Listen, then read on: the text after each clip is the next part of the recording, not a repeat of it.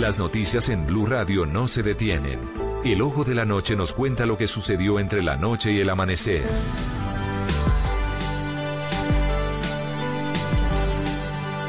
Atención a esta historia que ocurrió en la localidad de Ciudad Bolívar. Esto queda en el sur de Bogotá.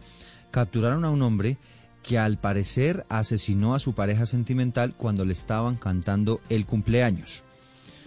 El sujeto, una vez cometió el crimen, huyó del lugar, pero posteriormente fue detenido.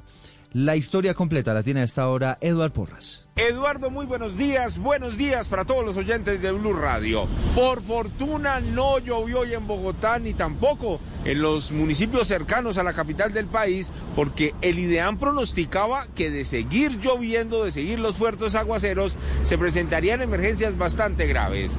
Hablemos de lo que ocurrió en Ciudad Bolívar y nos remontamos al 9 de mayo de este año, cuando un delincuente asesinó a su excompañera sentimental mientras le cantaban el Happy Verdi en la casa ubicada en Ciudadela Sucre. Esos son límites con el municipio de Suacha. La mujer falleció ese día, el delincuente se escapó, pero resulta que ayer en horas de la tarde los agentes de Ciudad Bolívar, en medio de unas requisas, lo identificaron, se dieron cuenta que tenía las anotaciones y que estaba siendo buscado por las autoridades y de inmediato fue capturado y puesto a disposición en la URE del sector de Molinos. Hablamos precisamente con el coronel Sánchez, quien es el comandante de la estación de Ciudad Bolívar, y esto fue lo que le contó a Blue Radio.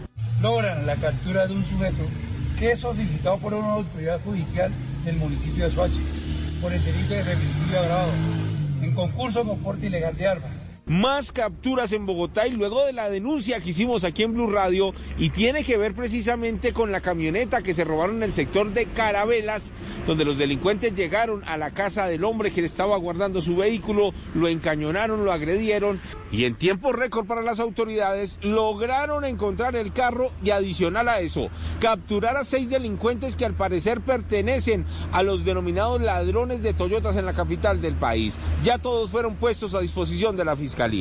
En unos minutos hablaremos del criminal más buscado hasta ahora en Bogotá. Se atrevió a dispararle a un policía en su rostro y les voy a contar el por qué, dónde ocurrió y el estado de salud del uniformado.